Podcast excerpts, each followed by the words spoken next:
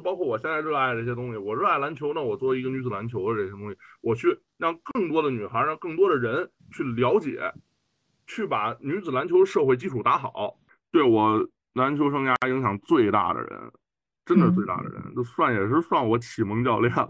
对他教会我就是对待每一次训练一定要认真。那会儿当运动员，那简直就是两个世界了。中国人就办中国人应该有的赛事。要做的话，咱就拿出体育人的态度，因为我也是专业运动员嘛。真的，对于体育这方面，我真的就是一定要精益求精，就只能更好。对，只能没有退路，只能更好。对，因为你确实你说对，确实没有退路。你现在 要教小孩，还得先管管孩子，一边教一边管。对，哎，别说话啊，别说话，你干嘛呢？你 别乱跑，别拍球。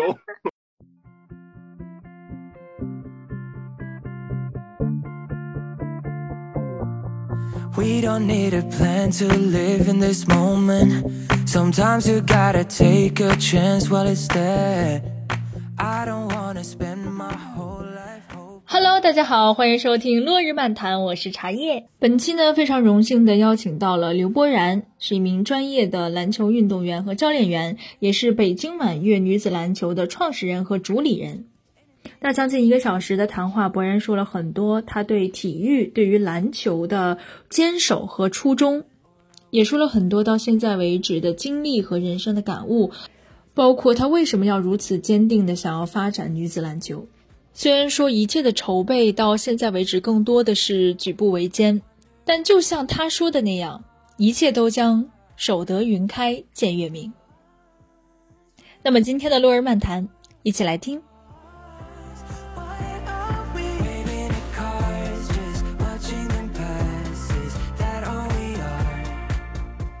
最近是有新的一期新的赛季了，是吗？咱们是？咱们这个是办新办赛嘛，办的那个二十四节气那个特色这节气赛主题赛，然后比较发愁，基本上整整宿睡不好觉。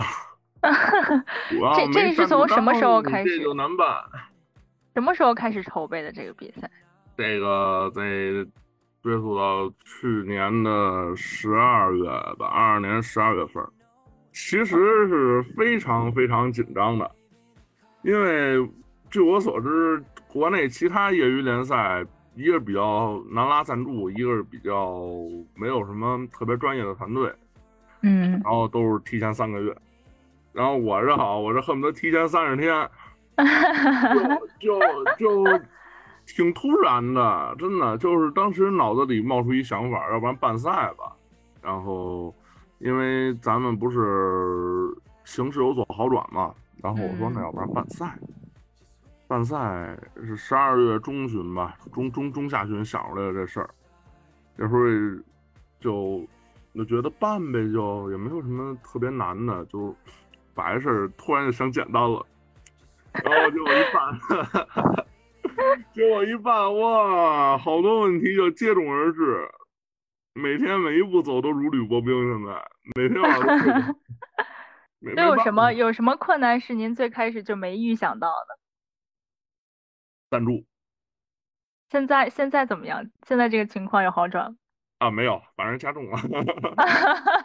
你这就是你没有提前准备好的这个弊端嘛？就是你这个赛事办的就。想法什么很新颖，团队很专业，裁判很专业，嗯，然后就是赞助没有，那极有可能就是我出钱办第一场，或者是我出钱把后边这一场都办了。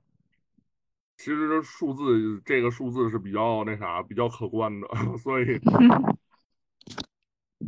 真的，所以说办体育赛事这方面还是得慎重。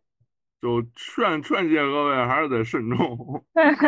那那场地呢？场地都是就是要场地还得自己找啊啊！场地自己找，然后你办个赛吧，比如说办个赛，你场地自己找，组委会的人你安排好，宣传品办好，然后联赛这些细节现场布置得布置好，然后对接裁判对接好，然后对接那些嘉宾领导对接好，然后就是把这些所有东西都办完，然后还有这宣传。宣传的海报、宣传的视频啊什么的都都对接好，然后你会发现手里二十多个人，就是有积极的，有不积极的，有主动那什么的，有不主动那什么的，都能理解。然后就突然有一天，就我的一个竞赛部的一个负责人就不见了，就是包括现在还没有联系上他。有可能他说他生病了，我能理解。然后就现在没没联系上他，电电电话也好也没没接。其实怎么说呢，这赛事确实难。你要搁我，我要是我手底的人，我我也不愿意那么什么，主要这风险太大了。嗯，有可能会出现，可能会赔本那种几率。啊不，已经赔本了。你你别别你可别有可能已经赔本了。你 就咱就自自信点说，我这真的是也交个底，就是赔本。你要这么干就是赔本，但是。没办法，你想让国内篮球的现状，就女子篮球现状好起来，你就砸钱。因为体育一开始就是给有钱人玩的，嗯，后来呃慢慢慢慢的走被大众粉丝就是所接受，但是社会大环境，我认为改变的不是特别那什么，不是特别好。所以你看，包括现在很少有女子体育办这种赛事，全年制。就明显奔亏本去的，而且我觉得咱们这名字也挺新。为什么最开始说我把这个名字要，就是说这个名字的题目叫二十四节气，是因为全年吗？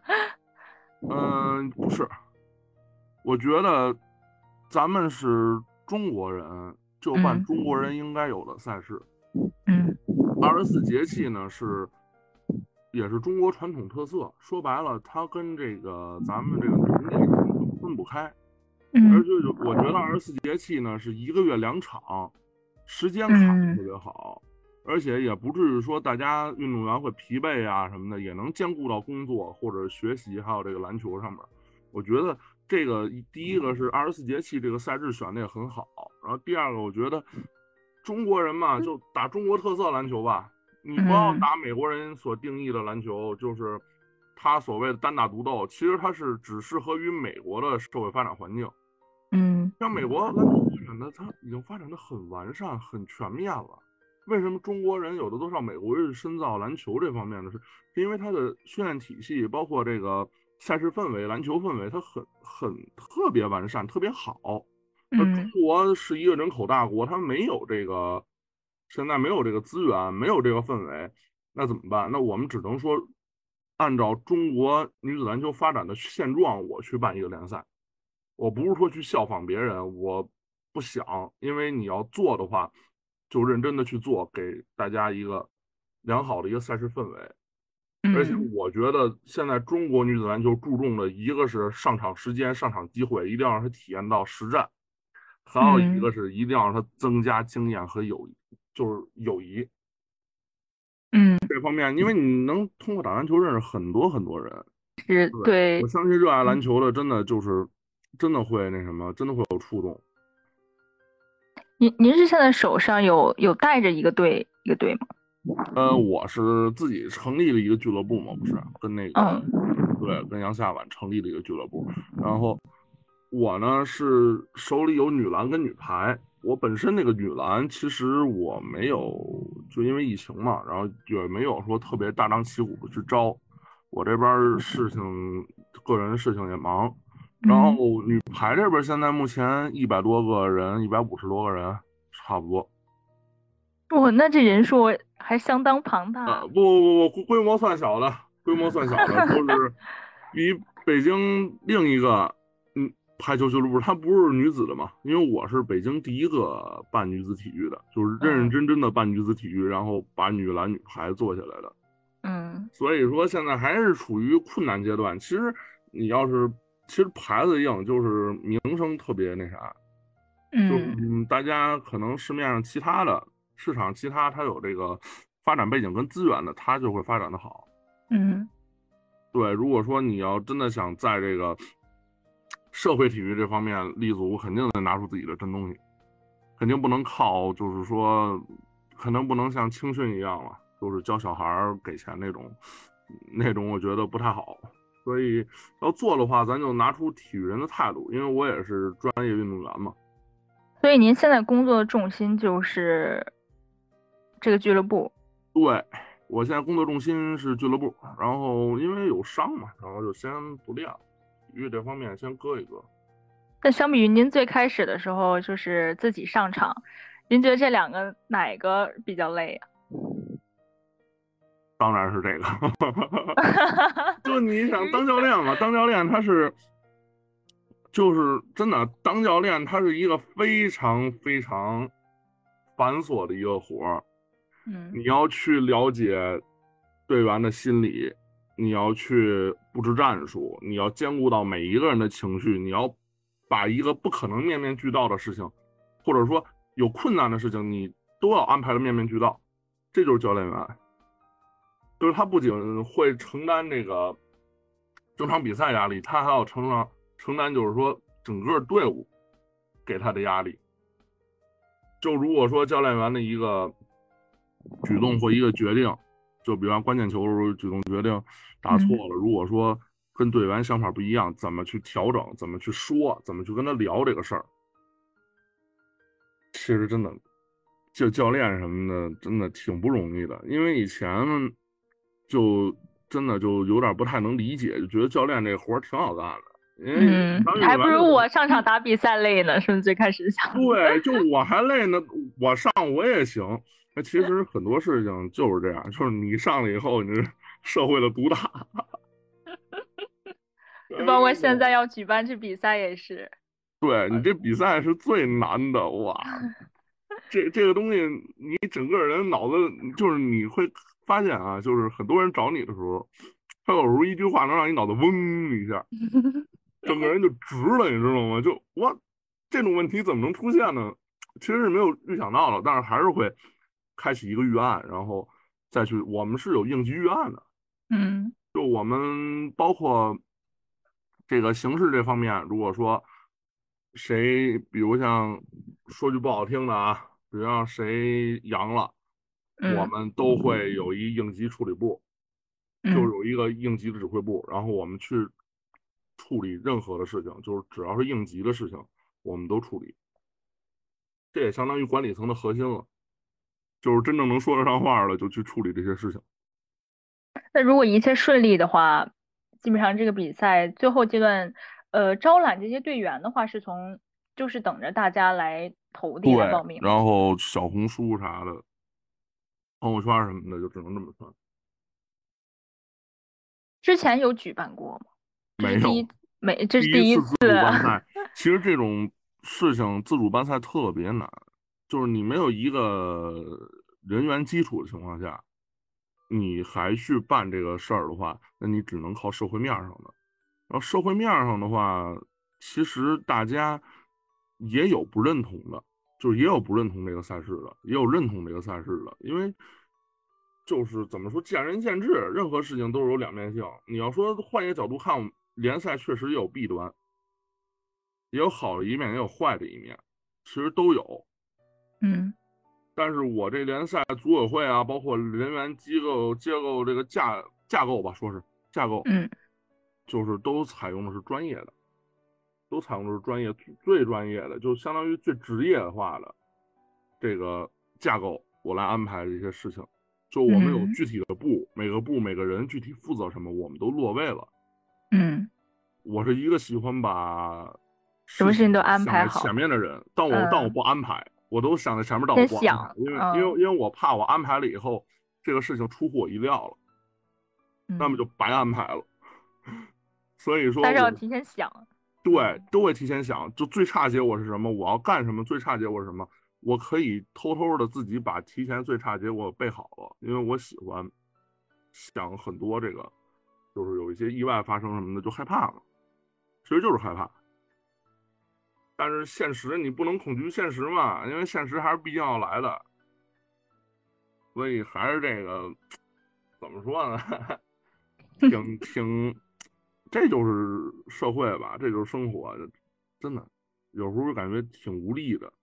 所以最开始当运动员的时候，就是很少能体会到这样的感觉。那个时候就是要当运动员，然后在上场上比赛这样的。哎，那会儿当运动员那简直就是两个世界了。但太爽了，就你天天什么都不用想。以前觉得难的，现在我觉得太爽了。就是你什么都不用想，然后教练都替你把一切都想好了，然后你只要过去人到，然后把技术动作做出来，然后把该有战术意识跑好了，然后你该把自己发挥能发挥的发挥出来，只要调整自己的心理状态就可以了。你不像教练，教练他是他是。真的，现在现在可以理解为什么看比赛的时候教练在旁边气的不行了，站起来。对对对，当时参加带队参加第一次比赛的时候，我就当时就直接就炸了。嗯。因为有一个队员防守的时候就根本就不防，然后人一三分进了，进了，其实算是一个关键球，一进我们就到劣势里边了。到劣势里边，那我们最后就还是把这场比赛输了。我们这儿人均一米七五、一米八，人那儿人均一米六、一米七。嗯，着急啊！你想，这个身高优势是绝对的，包括他们个人其实履历也可以，都是有过校队啊，或者是社会面这些，都是有过这种经验的。嗯，然后结果一到场上，我当时当时就急了，当时直接直接开始了。我是一个很容易急的人，就很容易就是去那个脾气特别冲，但是有些事情其实现在给我磨的就就觉得算了，就就就得了。但是我对于篮球跟对于这个生活其实是两个态度。对于篮球，就是我是会那种跟强迫症似的，就是要把这个事情做到最好，就是一点儿都不能有这个瑕疵。我是这种人，就对于篮球这样，但是对于生活我是随意的。但是对于篮球这方面，真的对于体育这方面，我真的就是一定要精益求精，就只能更好。对，只能没有退路，只能更好。对，因为你确实你说对，确实没有退路。你现在很 很就形容我的处境，形容的很到位，就是已经没有退路了。这个包括也说联赛也好，包括有时候说。其他事情也好，既然没有退路，干呗，对吧？哪怕他输这个失败了，呃，也是咱们，对吧？也是发展，咱也算发展女子体育了，咱们也算是把这个全国第一个的这种联赛给撑起来了。因为没有人办这种女子篮球联赛，一个是亏钱，一个人也觉得没必要，就没有市场。嗯。其实很多女孩需要上场时间，真的，嗯，就是第一次我带队比赛的时候没有分配好上场时间，就导致一个女生就根本没上，哦，然后回去跟我急了，真的，不回去第一次第一次队员跟教练直接急了，两次比赛了，连一一次都没上，其实也不能说最后赖谁，那最后只能说真要非得说赖谁，那就赖我。嗯，教练，教练，真的，你对吧？这就是教练的不容易嘛。要会当运动员，真的就没有没没有被如此为难过。现在发现还是，哎，有一如果再给你一次机会，如果没有其他的因素或者是伤病的影响，有没有想过，就是我想一直做一个运动员？我现在也是运动员。这现在也就是我现在依旧还是专业队的运动员，但是我再给我一次选择，我还是会选择去做一个俱乐部。我还是会做一俱乐部，我还是会当教练。我也会继续当我的运动员。我是专业队的运动员，然后现在目前也还没退，但是因为伤病嘛，算是在那儿先待着呗。嗯。真的，我觉得一直当运动员的话，其实就我这性格是绝对不允许的，还是会去尝试新的事物。嗯，因为我觉得其他新事物可能对我没有那么吸引力，但是体育这方面其实很少有人做的事情，我是比较关心的。因为女孩上场时间、机会，还有包括她平常打球这些。本来就是机会特别少，你现在还要去发展男子篮球联赛，最后，包括现在做女篮呢，他也没有说去搞一全年制的联赛或者什么的，包括科学系统的训练，他们也没有，没有说同步职业队的训练，因为我的训练办法都是从职业队这边搬过来以后，我去改，就是根据咱们女女子的情况，就是咱们根据咱们女性的情况，我去改，就是给你们量身定做一种训练办法。这种训练法其实就是我借鉴多个职业队的办法改过来的，它是一种能既能就是兼顾多方面。就是兼顾多方面，能把你体能啊，包括控球技术啊，就咱们说专业点，就是控球技术啊这方面给给练一练，然后也会给你安排比赛啊什么的，战术意识啊什么什么的，我教的比较深。但是上我这个课或者上我这训练，我是从理论教起的。嗯，这就不得不提出提一下，就是对我篮球生涯影响最大的人。真的是最大的人，就算也是算我启蒙教练了。那会儿是在小学的课后班然后一个教练，一个女女教练啊，一一米八几，当时我还没一米八呢，特害怕。嗯。然后因为特特高嘛，然后特害怕，然后我说，其实他那时候雾霾也好，北京的雾霾也好，我们还室内上课。他第一节课就教的就是我们篮球怎么来的。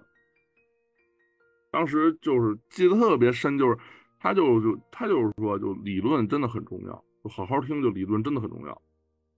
那时候就知道篮球怎么来的，然后篮球到底是怎么回事儿，然后它的场地啊，包括它的篮筐啊这些东西，就是你了解以后，你就会对这个篮球场和篮球有一个新的认识，就是你跟他之间不会变得那么陌生了。嗯，就是我已经完全懂这个篮球场了，什么这些那些的我都懂了，我知道什么三分线什么的，什么时候投什么，我我到我现在之前教小孩的时候，我也这么说，就是咱们先不拍球、运球什么的，咱们慢慢学，首先就是把理论做好了，这是哪条线，这是哪条线，很多孩子打球或者很多现在成年人打球现在。很多都不知道这些线这些线有什么用，很多人连规则都没吃透。那所以说，中国篮球的社会基础这方面就要打好，就通过理论打好。因为美国人的话，其实我不太清楚啊，但是我觉得美国这方面做的应该是比中国好一点，因为它氛围在那儿呢。它街头，包括它街头就是篮球场，有街头打篮球那个氛围，我觉得特别好。你看，中国现在目前北京就说北京很少有篮球场，就是管，然后也花钱打。嗯，有很多全民什么健身体育这些地方也很少，都在五环外了，免费的。哎，各有各的愁呗，各有各的难，咱也得体谅体谅人家场馆那边呗，都得挣钱嘛，都得吃饭呢，都得吃饭呀，这都不容易。所以最开始就是突然哪一刻，或者是什么事情，就是哪些事儿的积淀，或者是什么样的想法的积淀，然后你有一天，哎，我要不要就成立一个这样的俱乐部，然后给，呃，大家说提供一个让他们上场打篮球、打比赛的这么一个，对。一开始是在我去年生病住院的时候。二月份心脏有点问题，住了个院。那其实查也没事儿。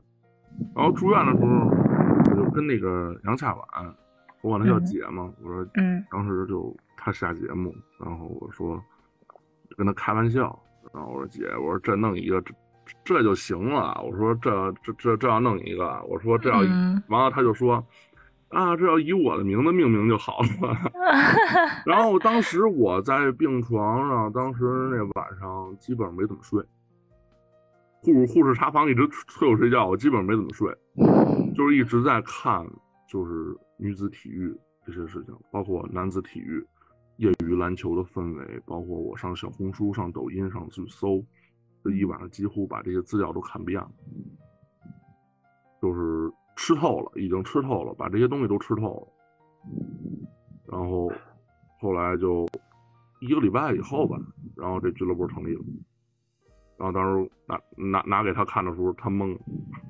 他说就挺突然的，就一没句话，想到真其实就是做了一句话 成立的俱乐部。因为当时是真正坚定这个信念的时候，是在吃午饭的时候，我一个人吃饭，然后就是觉得就想这个事儿，觉得真的真的可以去做，因为女生篮球这方面我看了看，很多女生也跟我说过抱怨过这个事儿，所以我觉得那就真干呗。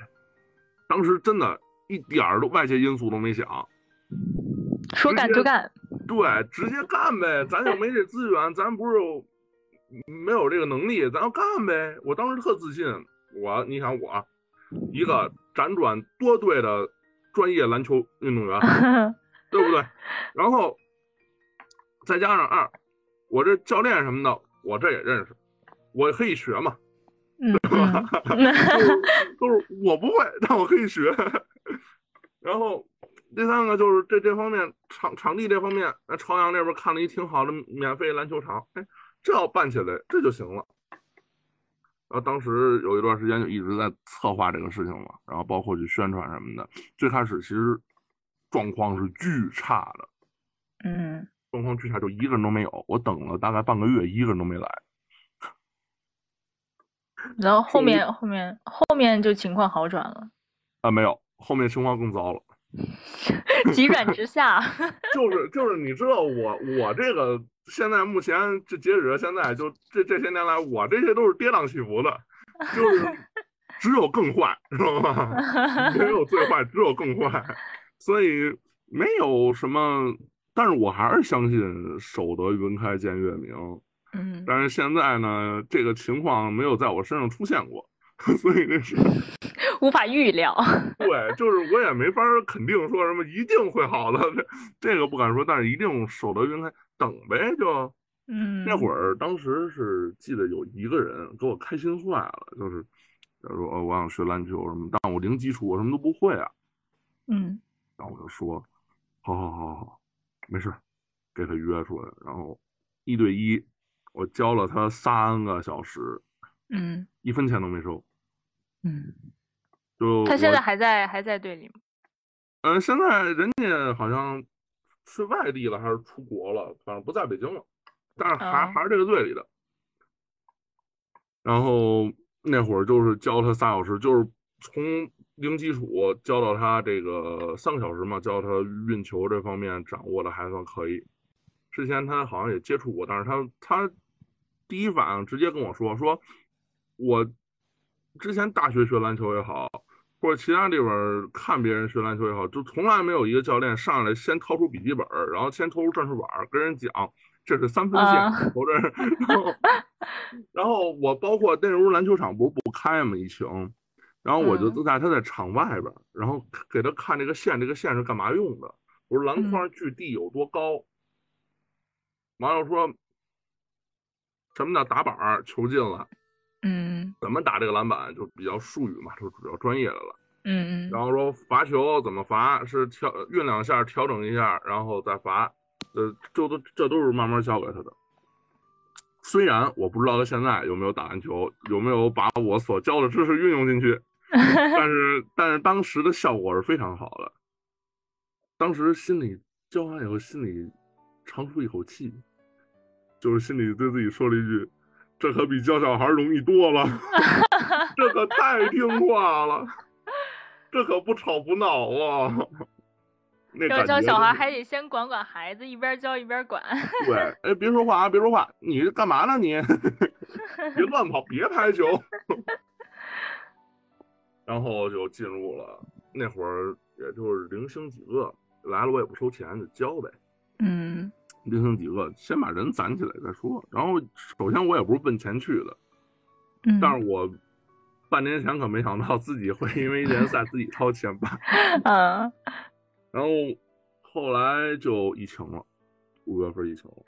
然后嗯那会儿其实也有招新的，我没我一直没没回人信息，其实想起来也怪对不起人家的，人家对咱那么肯定，没回人信息。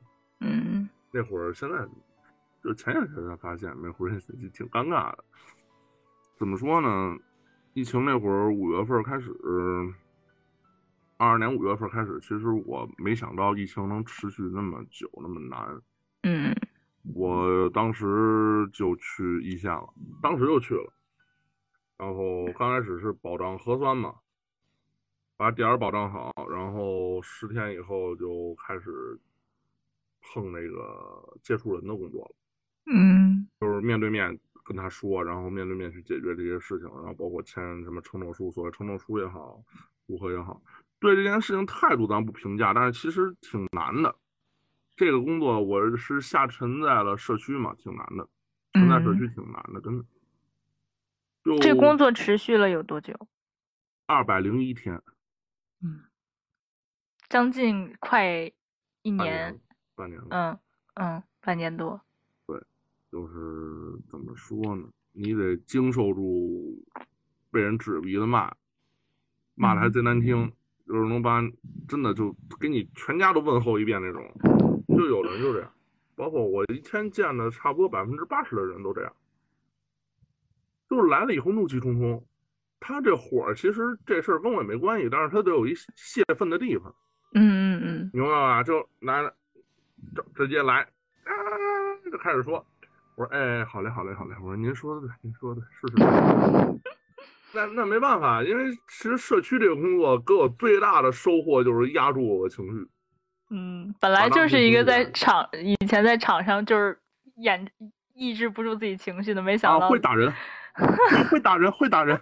我我要会会打人，你说太谦虚了，把我说了，会会打人，真的急了是会打人的，是会把拳头往人脸上抡的，会的会的。哎呦，太逗，真的就是会打人。那会儿着急，那会儿最急那会儿，就直接就你跟我对位，不行，老了，我直接指着鼻子开始骂。那会儿 脾气巨冲。现在一想那会儿吧，那会儿很搞笑，哎，真的就特别特别，就跟黑历史一样。那会儿那会儿基本上谁也别惹我，那会儿就是谁也别惹我。你这这连司机迟到我都不允许。那会儿 真的就真的就那会儿也不是说摆谱，就是脾气大。那会儿就是脾气大，就特别再加上事情什么特别烦躁什么脾气大。嗯嗯。其实现在一想。现在情况比我当年烦的可不是一点两点，一星半点儿啊！对 呀，这真的是我那会儿烦，真的跟那就是比起来就是九牛一毛了。嗯，我现在不比当时那会儿烦，但是现在也压着，就是不急了，就跟就跟老年人似的，不急了，就随他去吧，就。没办法，一个零零后不该有的成熟和稳重体现出来了。我那我现在就是就是你要学会去宽容身边的所有人，嗯，就是可能一时发脾气，但是你还会宽容身边所有人，因为你要说这些事情，它也不是什么大事儿，而且这事情你要想不会伴随自己一生，所以你要宽容他。嗯，明白了吧？就即使他故意坑害你，你也宽容他。就是，嗯，就这样吧。毕竟这事情已经发生了，你再去恨或者再去报复怎样，都是加深仇恨，就是加深自己的痛苦。所以那就远离痛苦的办法就是原谅，但要及时止损。对对，就是拒绝精神内耗，真的精神内耗太累了，我内耗了三年了，我 太累了。所以说，真的就是不停在内耗自己，那是没有用。不要因为别人的一个错误或者别人一句话去不停内耗自己，没有用的。真的就是，包括我也跟很多朋友说这个话，就是怎么说呢？唉，就是每个人都只能陪自己走这一段路。嗯。所以从年轻到年老这个过程，其实也就是目送不同的人。远去的过程，嗯，哎，人生的苦在于无奈嘛，真是，没一段时间的陪伴，所以所以现在就去努力去珍惜身边的每一个人，然后珍惜每一个相伴的时间，就这样，真的就懂得了珍惜。对，尤其是自从疫情开始了之后，真的，疫情开始以后，其实真的就特别，就包括前几天，就偶然间。联系上了之前这个启蒙教练，因为之前很多他有很多时很长时间没联系了，嗯得有个八年吧，差不多。嗯，那很长，嗯八年很长很长，七八年时间没联系，然后这时间联系上以后，真的就那老师姓林嘛，我依稀记得他喜欢周杰伦。那会儿我们，嗯，真的我我们这个小时候小学生讨论的都是，嗯，这老师喜欢周杰伦吧？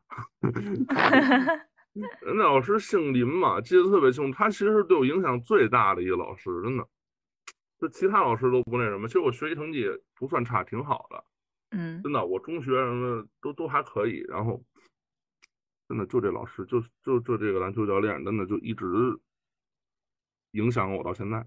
包括前几天这个加上微信以后，其实我就他其实都忘了我了。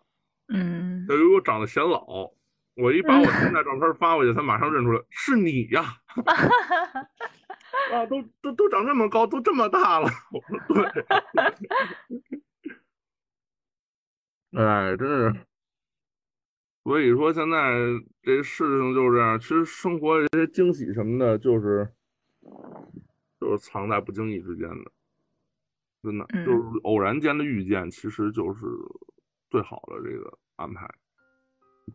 其实你说这教练教我时间长吗？他也不算太长，就一个学期而已。嗯，但是他对我影响是一直持续到现在。而且还能对在篮在篮球上还依然那么坚定。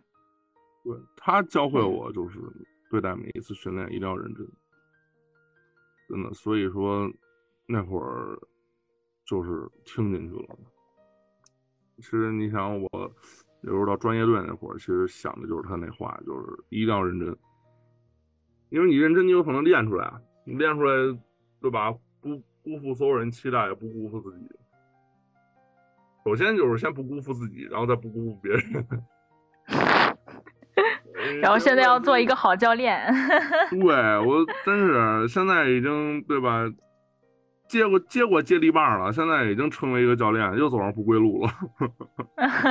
我现在是既是运动员又是教练，真的就教练这活儿真的，唉，刚才有说过，已经已经现在已经无无言无力吐槽了，现在都。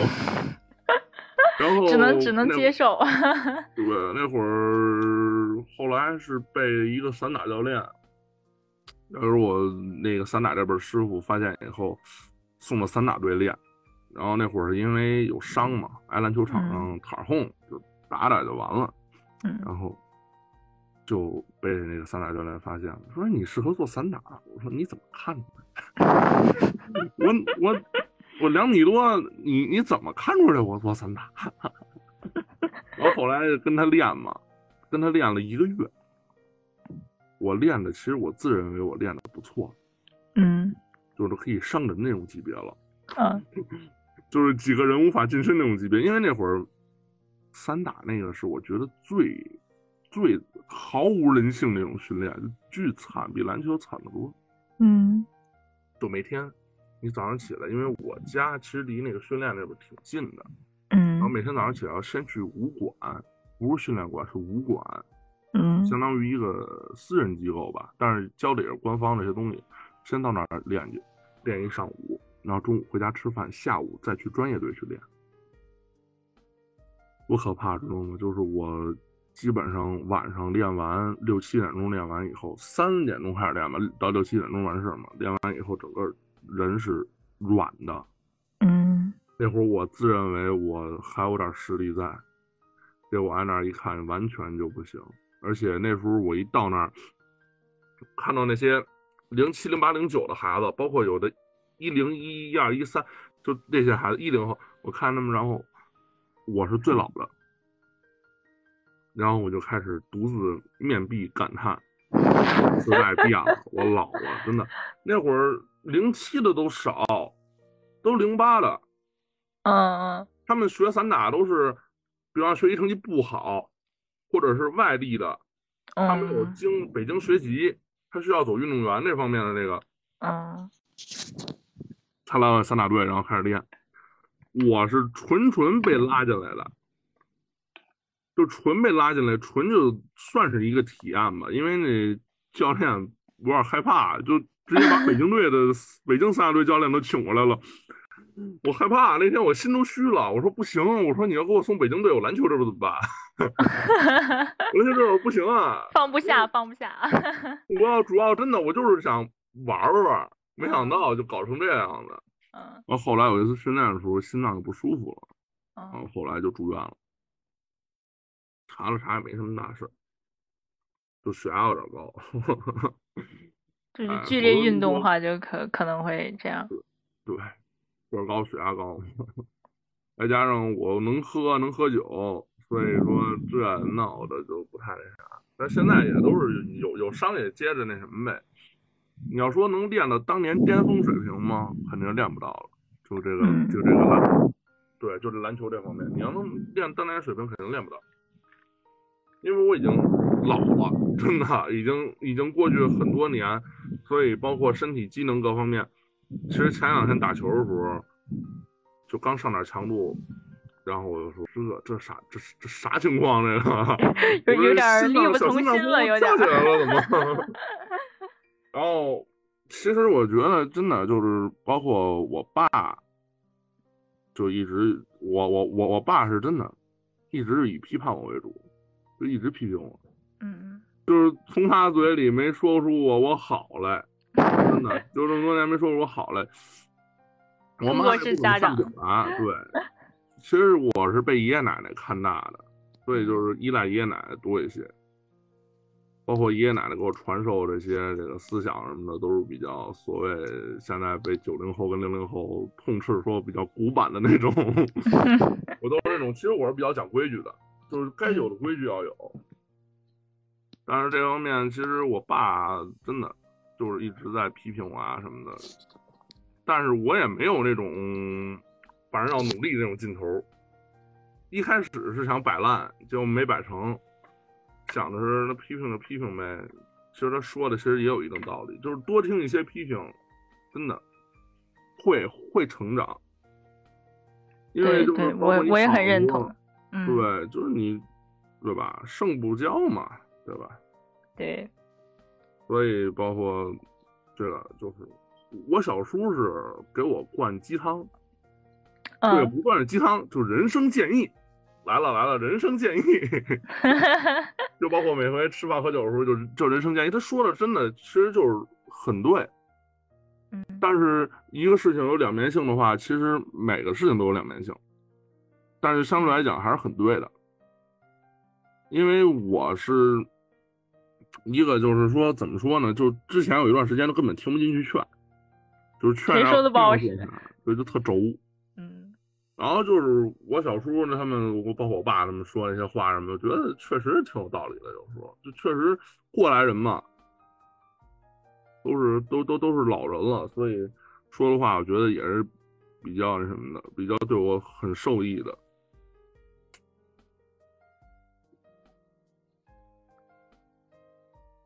还是因为这些，也是有一个，就是给心心里面一个更深的积淀，所以才想在篮球这件事情上做的要更好。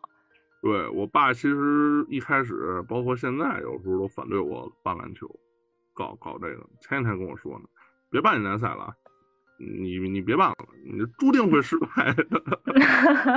其实他说的有一定道理，但是，嗯，我也没有跟他直说，就是说我已经想好了。失败以后该怎么办？嗯，我其实也没有直说什么实什么都没有说嘛，然后就说嗯，好好好好好。真的就有时候自己心里睡不着什么的，心里也想，就是能不能成，能不能成。现在关注的已经不是能不能成的问题，现在关注就是怎么把这个事做更好。嗯，就因为你只有先精益求精，所以最后成不成，其实还是看你这个努力的程度的。我是这么觉得，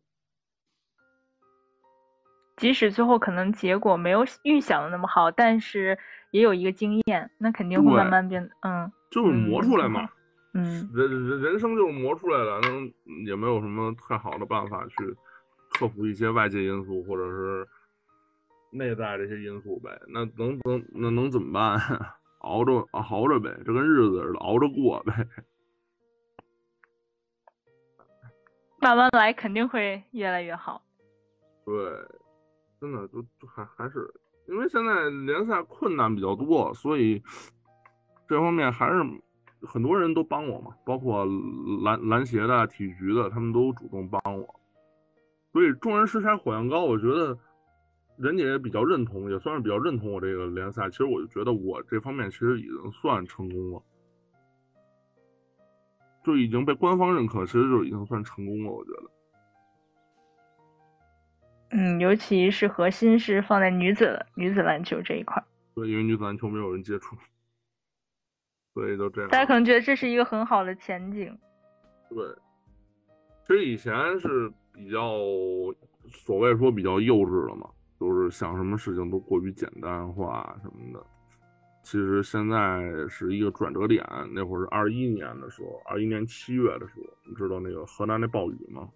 哦，那啊，我一个人就提着行李箱，然后也没多想，就去买了张火车票过去了。嗯，然后以个人名义嘛，然后就一个人，那会儿一个人住酒店，一个人都是自费嘛。那会儿那捐了不少钱，都就看那些。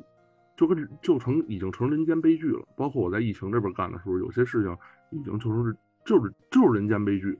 嗯，就是你看到这些事情，你无力，就是对这种社会的无力感。就是当时去的时候也是满腔热血，想让给大家更多的什么的帮帮忙嘛。真到那儿，你看那些灾民的时候，你看他们脸上那些，我跟你说那些话的时候，真的就真的就是我那意思，什么都别说，真的。就心里特难受，嗯，就有的老人就抱着自己家都不肯走，水都快淹到房顶都不肯走，嗯，就真的就是这种东西，那时候给我一个触动了，那时候给我一个触动，就真的就就是就是我没没有想到能给我这么大的一个成长的一个机会，但是这样的机会很难得，对，其实。肯定大家都不希望灾难的出现，但是真来了，真的你去了以后，就会发现真的是对你人生的一个历练，就是你能接触到形形色色的各种人，就咱说现在，咱说在北京这边或者在其他城市接触形形色色的人，其实我觉得说的都不太那什么。你要到那边去，那可是什么人都有，嗯，真的什么人都有，就是各种人，就是你能看到有流离失所的。马路上睡的，也有那种有有钱钱烧的囤那些救灾物资往上往上兜售的，都有，就是各种各种人间悲剧、人间惨状，还有人人人就这些东西我都见都都已都已经见过了，所以就是说很多事情，所以那时候回来以后就把所有事情基本上都看淡了，就没有那么重要了。其实就是说身体健康啊，或者是一些。其他的保护好家人，其实就是就是最重要的。钱财乃身外之物。嗯，对，身外之物。你你你这话说的，哎呀，你真是会挑我痛点说。那就其实也没有办法。其实现在对自己这个自己人生的一个目标，或者一个这个。制定的一个怎么说一个要求吧，就是能忍忍住该忍的，护住自己想护的，这就是最重要的。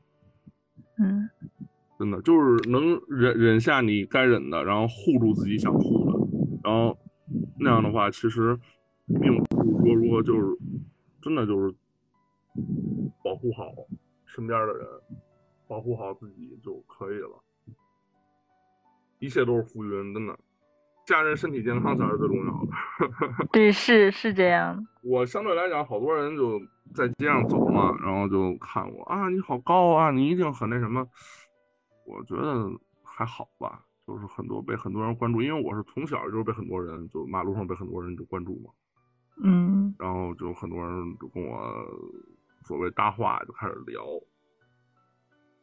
就说啊，你一定很高啊，你一定那个以后一定是打篮球的。哦，小时候就这样，那时候就觉得啊，好烦啊！为什么要突然莫名其妙的跟我说话？那时候特别社恐，真的特别社恐。走在大街上，哎，小伙子。对对对对对对对对对，神似神似。我说就是，我想说就是，我就一普通人，真的就是没有什么比大家特别特殊的地方。我也没有那些优异的成绩、优异的履历，我只是一直在干我想干的事儿，就是一直，也不是说证明自己价值吧，就是一直在干一件有意义的事儿，就是我认为有意义的事儿。我就是一个普通人，我没有什么特别优越的家境，也没有优越的学历，也没有这些。所谓这些成绩没有成就，我就是一个普普通通的一个，就是运动员好，或者是体育人。其实很多时候大家都说：“哎，你真了不起什么的。”我说：“我没有了不起，我只是在做一个普通人做的事情，没有什么。这个事情你也可以做，我也可以做，大家都可以做，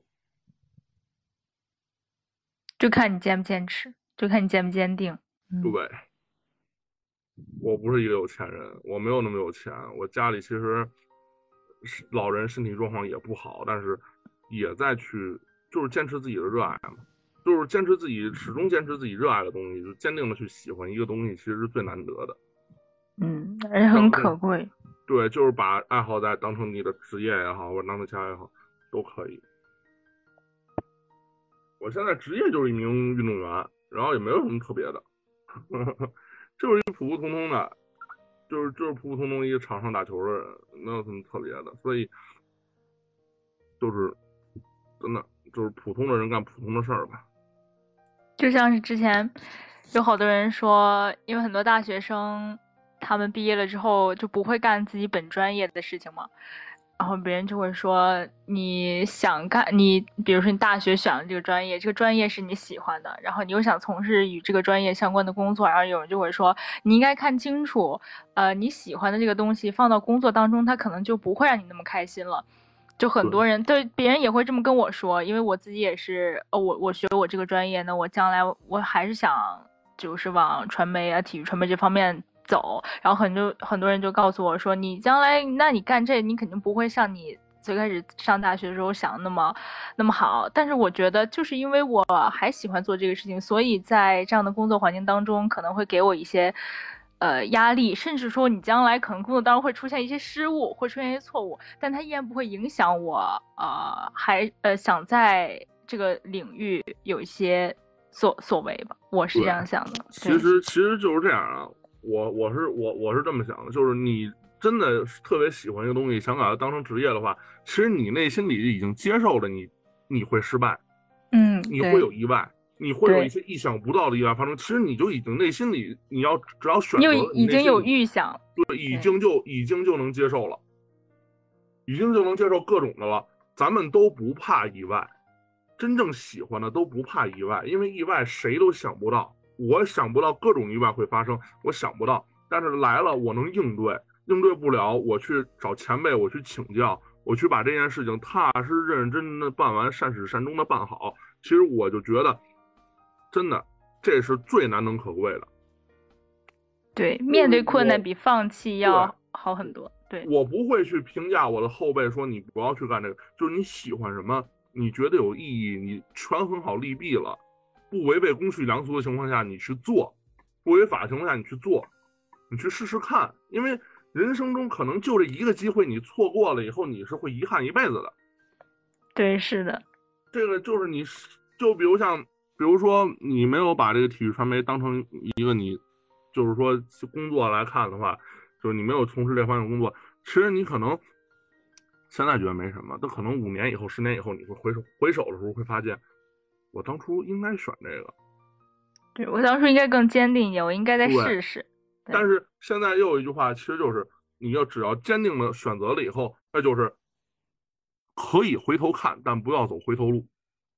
对我非常认同这句话，就是这样。人生的选择往往都是一念之间，一念之间呢就是没有回头路，可以往往回看一看之前的这些事情，但是不要想走回头路。因为这些东西是你喜欢的，是你想要做的。对，因为你想要做，所以你不怕那些困难，不怕那些挑战。就是就是身，就是各方面已经接受了。就是哪怕说任何事情我都能接受，就那就开干。就包括我现在热爱这些东西，我热爱篮球呢。我作为一个女子篮球的这些东西，我去让更多的女孩，让更多的人去了解，去把女子篮球社会基础打好。我让他都了解了女子篮球了，让更多的人参与进来，让更多的女性参与进来以后，把中国篮球的社会基础一打好。我其实不不，我不逐名利，嗯，我不逐名利，我连钱都不要。我就是想要大家，我就是想做有意义的事就是我想把中国篮球社会基础打好，我想把女子篮球啊现今的体制改变。我只是想让更多的人上场，更多的人去打上球，而不是一直在做冷板凳，一直在被一些其他人排挤在球场上。嗯，让让更多人体会到什么是体育的快乐。嗯，对，但是。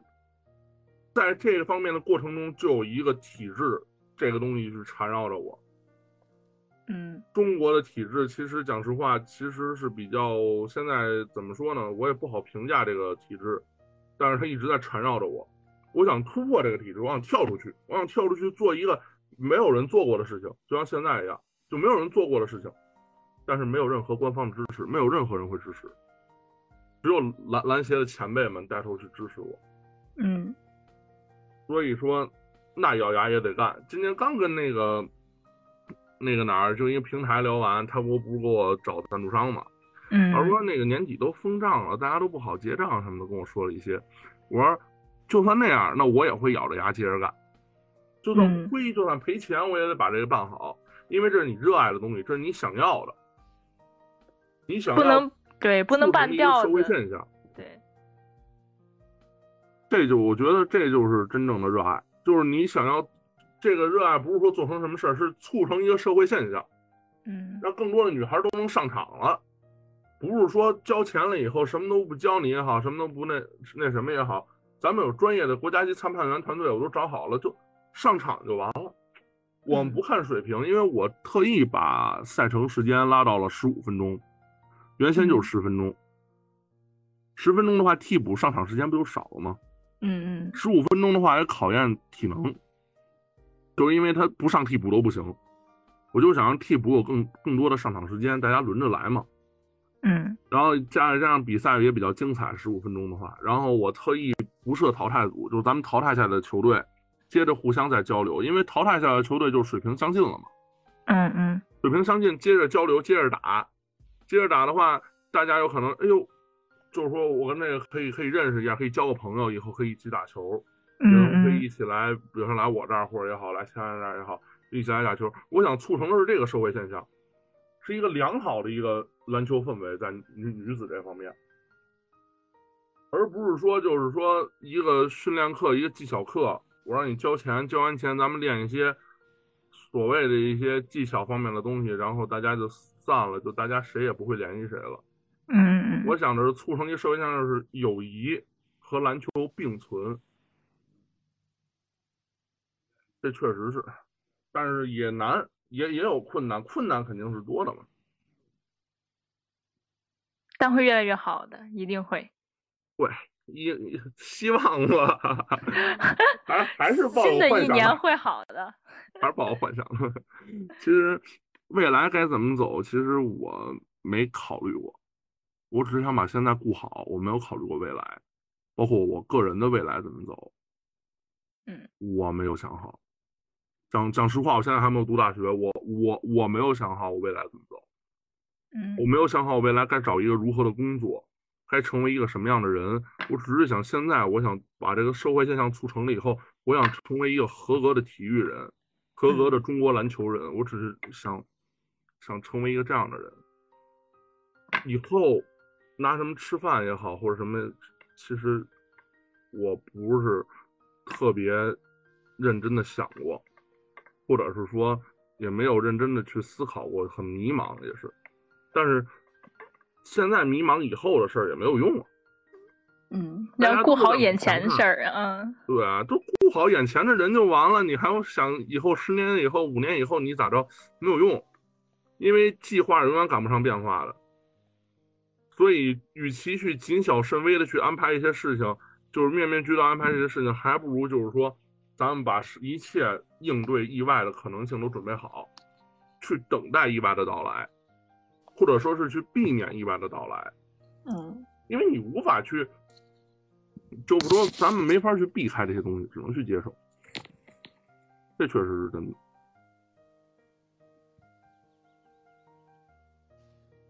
尽自己所能，把困难化到最小。嗯，对，咱们只能去，就怎么说呢？最最大可能避免吧。肯定大家都不希望这种，但是真来了，你也躲不过。对，迎面而上。哎，对，就硬硬硬刚的嘛。哎，说干就干。说干就干，其实就是，其实我就是秉着说干就干这个作风，一直持续到现在。就想做什么就去做，走去干去，想吃什么吃去。我我不想我的人生留下遗憾，我不想等我六十岁以后，我再去回想我现在的时候，这个年纪的时候，啊，我当年真应该怎么着怎么着，当年就应该怎么着怎么着，没有用了。我是不喜欢回首遗憾的人，就是珍惜好现在，不错过每一个瞬间，就是最好的安排。对，如果有能力，自己想做的就去做。对。对，就是尽自己所能，然后把自己热爱的东西，把自己期盼的东西做好，就是这就是最大的成就，不同社会现象多。慢慢来，肯定会，肯定会有所成绩的。其实你要换位看的话，其实咱们已经成功了。就是能让很多女性知道这个事情，其实是已经成功了的，而且他们也认可，对，他们也很开心。对，因为之前一个作家，我跟他聊过，就是我这个事情，我说现在还没有人认同或者没有参与。他说，其实换一个角度来讲，你已经成功了。他也没有细跟我说这句话什么意思，只是让我去品，然后我知道哦，确实，这作家比较有名嘛，所以说他跟我说这句话，我说确实是。真的，就是其实有从另一个角度看，就是已经成功了。嗯，所以还是还是觉得每个人都有自属于自己不同的精彩。对，嗯，从小成功走到大成功，会的。大成功就是无数个小成功组成的嘛。对，哎，你这个想法很新颖嘛。